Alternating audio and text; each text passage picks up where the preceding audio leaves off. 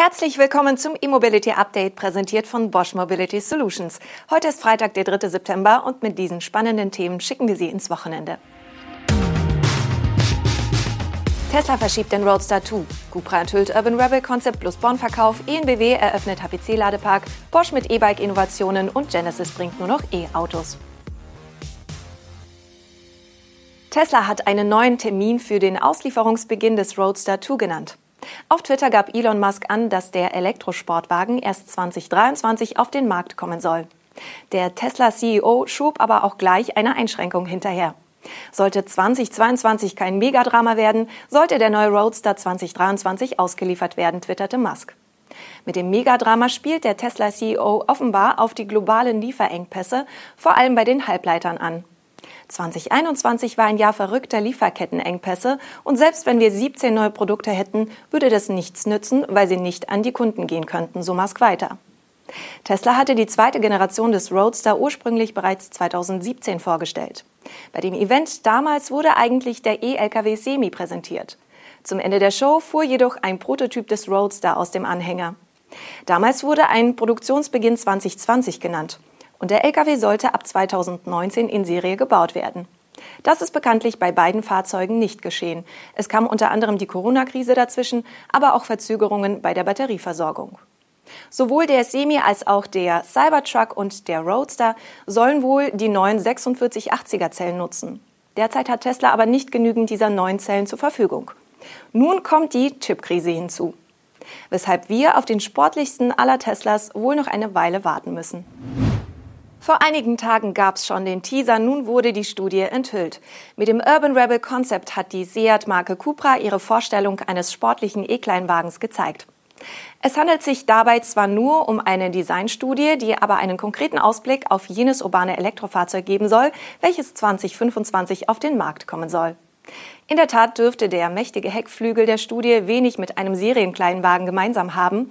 Anpressdruck ist bei 50 km/h in der Stadt oder auch bei 100 km/h auf der Landstraße sicher ein untergeordnetes Thema.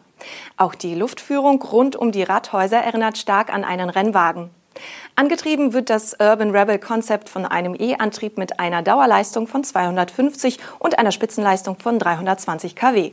Dabei dürfte es sich aber nicht um die Spezifikationen handeln, welche die Plattform ermöglicht. Das Stadtauto soll auf dem kurzen MEB von Volkswagen aufbauen. Womöglich gibt es zum Start der Messe weitere Details zum Serienantrieb. Dann will Volkswagen ebenfalls eine Interpretation eines E-Kleinwagens auf derselben Basis zeigen. Bereits auf die Straße kommt derweil der Cupra Born. Die Bestellbücher für den ersten MEB Stromer von Cupra wurden gestern geöffnet. In Deutschland startet das Kompaktauto bei 37.220 Euro, womit sich nach Abzug des Umweltbonus ein Startpreis von 27.650 Euro ergibt. Dafür gibt es jene Antriebskonfiguration, die auch beim Schwestermodell VW ID3 den Anfang gemacht hatte.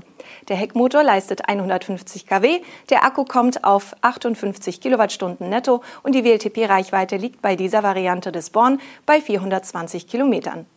Ab Ende des Jahres sollen dann die beiden Varianten mit 170 kW Leistung bestellbar sein. Das etwas schlanker ausgestattete Einstiegsmodell soll dann im zweiten Quartal 2022 folgen.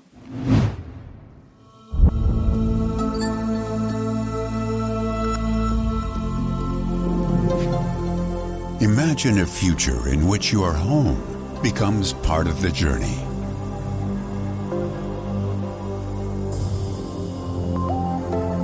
Imagine a future in which mobility adapts to your needs.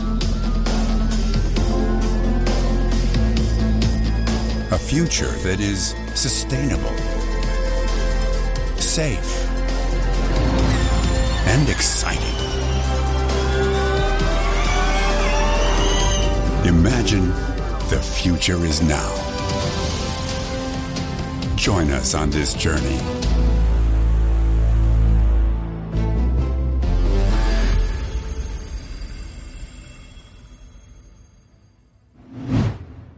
Die ENBW hat ihren im Juli angekündigten urbanen Hochleistungsladepark mit 20 Ladesäulen vor den Toren Münchens eröffnet. Die Anlage befindet sich auf dem Gelände eines Supermarkts und umgeben von weiteren Märkten in Unterhaching im Süden der bayerischen Metropole. Die Einweihung erfolgte pünktlich zur IAA. Laut der ENBW handelt es sich bei dem sogenannten Flagship Ladepark um den größten bisher in Deutschland errichteten öffentlich zugänglichen Schnellladepark im Handel. Die 20 HPC-Ladepunkte mit Ladeleistungen von bis zu 300 kW sollen künftig einerseits während des Einkaufs die Anwohner aus dem Münchner Süden anlocken, andererseits sollen dank der Nähe zur A995 und der A8 auch Elektroautos aus dem Fernverkehr mit Schnellstrom versorgt werden können. Im Sinne des Kundenkomforts ist der Park außerdem überdacht und mit einer Photovoltaikanlage bestückt. Bosch hat seine Neuheiten für die kommende E-Bike-Saison vorgestellt. Im Vordergrund steht dabei das smarte System und eine neue App. Die Antriebskomponenten stehen eher im Hintergrund. Hinzu kommt ein neuer Akku mit einer Kapazität von 750 Wattstunden. Wie Bosch E-Bike Systems mitteilt, besteht das smarte System aus der E-Bike Flow App, der Bedieneinheit Display, Akku und Drive Unit. Die Antriebseinheit selbst wird für den Jahrgang 2022 nur minimal angepasst. Eine neue Platine ertüchtigt die Drive Unit Performance Line CX für das smarte System. Die Mechanik und der Elektromotor entsprechen aber dem Jahrgang 2021. Da die klassischen E-Bike-Komponenten nahezu ausentwickelt sind oder die potenziellen Verbesserungen nicht im Verhältnis zu den Entwicklungskosten stehen, hat Bosch nun seinen Fokus auf die optimale Vernetzung aller Komponenten gelegt. Die App namens eBike Flow soll dabei die zentrale Verbindung zum E-Bike und damit der Schlüssel zum Connected Biking Erlebnis sein, wie es Bosch formuliert. Über die App sind auch Over-the-Air-Updates möglich, die das Pedelec immer auf dem neuesten Stand halten sollen. Und zum Schluss schauen wir noch auf Genesis. Die Hyundai-Marke hat neue Pläne zur Elektrifizierung ihrer gesamten Fahrzeugpalette vorgestellt. Demnach sollen alle neuen Modelle ab 2025 rein elektrisch angetrieben werden. Der letzte Verbrenner soll spätestens 2030 verkauft werden. Für das Jahr peilt Genesis an, eine 100%ig emissionsfreie Fahrzeugmarke zu werden. Bis 2035 soll das Unternehmen dann komplett CO2-neutral sein, also auch in der Fertigung und im Betrieb aller Standorte. Die Luxusmarke der koreanischen Hyundai Motor Group spielt in Deutschland bisher eine untergeordnete Rolle, arbeitet derzeit aber an ihrem Europastart. Los geht es vorerst aber noch mit Verbrennermodellen, etwa einem SUV und der großen Limousine G80. Ab Ende 2021 sollen dann aber gleich drei reine Stromer folgen. Darunter ist die Elektroversion des G80, der 80 Volt Stromer GV60 und ein weiteres Modell auf einer Mischplattform. Das war unser E-Mobility Update für diese Woche, präsentiert von Bosch Mobility Solutions. Ab Montag sind wir wieder täglich für Sie da und berichten vor allem über die News und Highlights der Elektromobilität auf der IAA Mobility in München. Bis dahin wünschen wir Ihnen ein schönes Wochenende.